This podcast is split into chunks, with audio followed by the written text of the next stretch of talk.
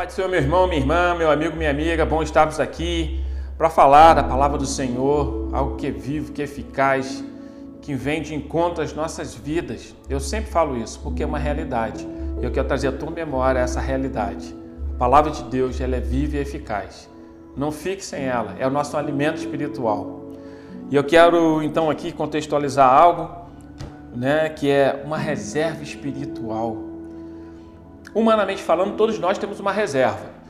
Se você for na casa de alguém, ela tem uma reserva, seja uma caixa d'água, que é uma reserva para poder ter água ali, seja mantimento, seja alguma coisa com vestuário, né? todo mundo tem um reserva, tem, tem mais do que um sapato, tem mais do que uma roupa, tem mais do que uma coberta, tem que ter uma reserva. A pessoa tem uma reserva no banco, às vezes tem, às vezes não, mas de qualquer forma tem que ter alguma reserva ali que se precisar de alguma coisa tem onde lançar a mão. Minha gente, espiritualmente não é diferente. Uma reserva espiritual. O que, que você tem guardado espiritualmente falando para você alcançar aquilo que o Senhor tem para a sua vida? Deixa eu ler o versículo aqui para a gente continuar tratando desse assunto. Apocalipse, que é o nosso livro aí da revelação das coisas futuras, daquilo que vai acontecer. Apocalipse capítulo 3, versículo 11, tá assim: Venho sem demora, guarda o que tens, para que ninguém tome a tua coroa. Então tem três coisas que eu quero falar contigo nesse versículo aqui. A primeira é: venham sem demora. Nós não sabemos o dia e a hora que Jesus Cristo vai retornar. Até porque, se alguém falasse assim, Jesus Cristo vai voltar duas horas da tarde, aí é complicado. Por quê? Porque duas horas da tarde aqui no Brasil não significa que seja duas horas da tarde em outro país. Nós temos um fuso horário aí. Então, ah, Jesus vai vir tal dia. Complicado. Porque tal dia pode ser que aqui já ainda seja segunda-feira e pode ser, pode ser não. Lá no Japão já vai ser terça-feira, diante do fuso horário. Então, assim, nós não sabemos. Agora, venho sem demora isso está demonstrando que realmente as coisas estão passando rápido demais. E você há de concordar comigo. O mês mal começa e já está terminando já. Então, assim, as coisas vão passando rápido demais. Está tudo sendo rápido demais.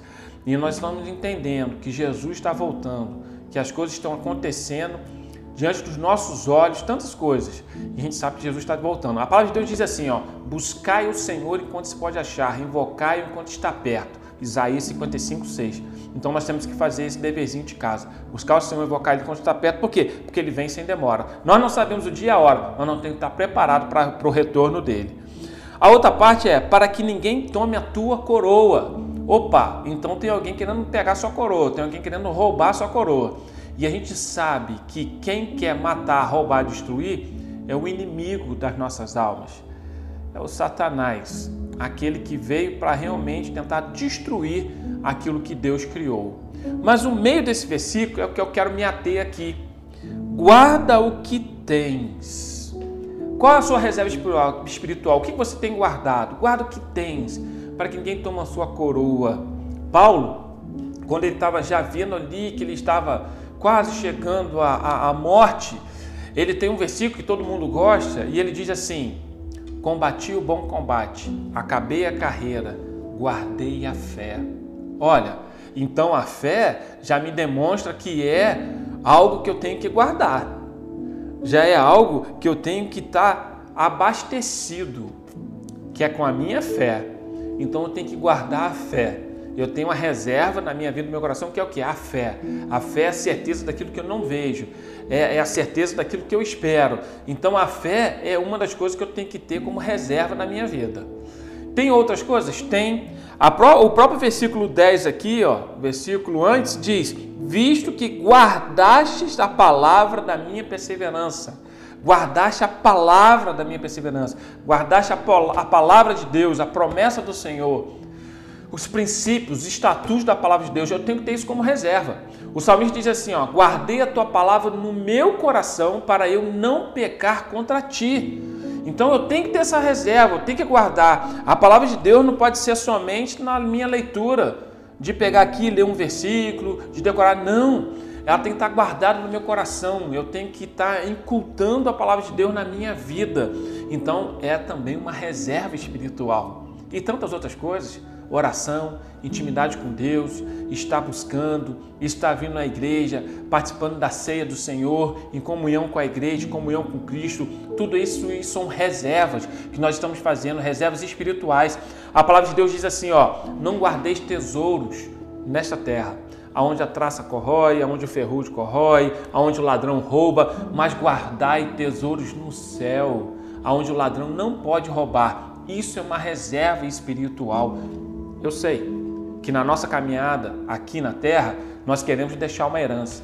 Nós queremos ter, guardar algo fisicamente falando para poder passar para a nossa geração. Eu sei que nós precisamos, como eu disse no início aqui, ter uma reserva, como uma caixa d'água, como algo que é para a nossa provisão do dia a dia, um alimento. Tem uma reserva da nossa roupa, do que vestir, tem uma reserva, de um dinheiro no banco, tem uma reserva. Sim, isso não é errado. Mas e a sua reserva espiritual? Você tem guardado? Você pode deixar herança para os seus filhos, mas você pode deixar mais do que uma herança, você pode deixar um legado para eles. Isso é importante e muito importante. Quando a gente deixa um legado, a gente deixa algo que vai além dessa esfera física. Então, guarda o que tens. Então, o que, que você tem? Guarda isso. Não permita que o diabo venha roubar, não permita que alguém venha frustrar seus planos, tirar aquilo que o Senhor já gerou no seu coração.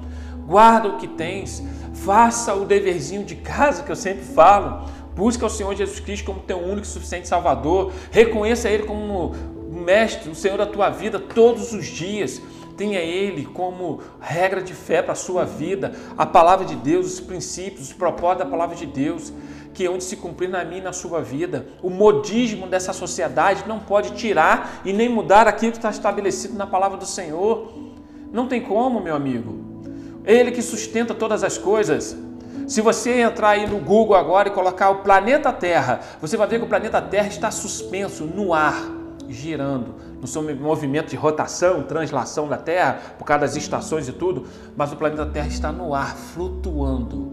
Quem segura isso? Quem sustenta isso? Deus, sustentador de todo o universo. É Ele que sustenta todas as coisas. Não tente burlar os princípios do Senhor Jesus. Já pensou? Se isso que eu estou falando aqui, alguém burlasse os princípios, o princípio da gravidade, o princípio dessa sustentação, o que seria? Um caos, realmente seria um caos, mas não. Deus está no controle de todas as coisas, está no controle da minha vida. Por isso que a palavra de Deus diz assim: ó, buscar em primeiro lugar o reino de Deus e a sua justiça, e as demais coisas vão sendo acrescentadas sem você se embaraçar com as coisas dessa vida. Que você tenha essa reserva espiritual no seu coração, na sua alma, no seu espírito. Que o seu nome esteja escrito no livro da vida. Isso é uma reserva espiritual que as suas orações alcancem o trono de Deus.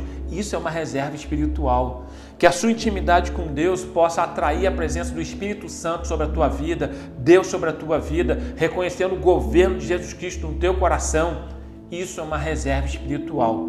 Por isso que a palavra de Deus diz que Jesus Cristo foi ao céu dizendo: Eu vou preparar-vos um lugar para onde eu estiver, vós estareis comigo. Que isso seja uma realidade sobre a tua vida, que essa reserva espiritual esteja presente na tua caminhada cristã, porque aqui a vida é limitada, mas nós temos uma vida eterna, porque nós estamos guardando algo que é essencial para mim e para você uma vida eterna, uma reserva espiritual no céu. Que isso seja uma realidade sobre as nossas vidas em nome de Jesus. Que Deus te abençoe, Deus te guarde, que você possa ter isso no teu coração, reconhecer Jesus e tê-lo todos os dias na tua vida, com os princípios e estatutos da palavra de Deus sendo direcionados na tua caminhada e que o Senhor possa te ajudar todos os dias. Deus te abençoe, Deus te guarde. Graças e paz.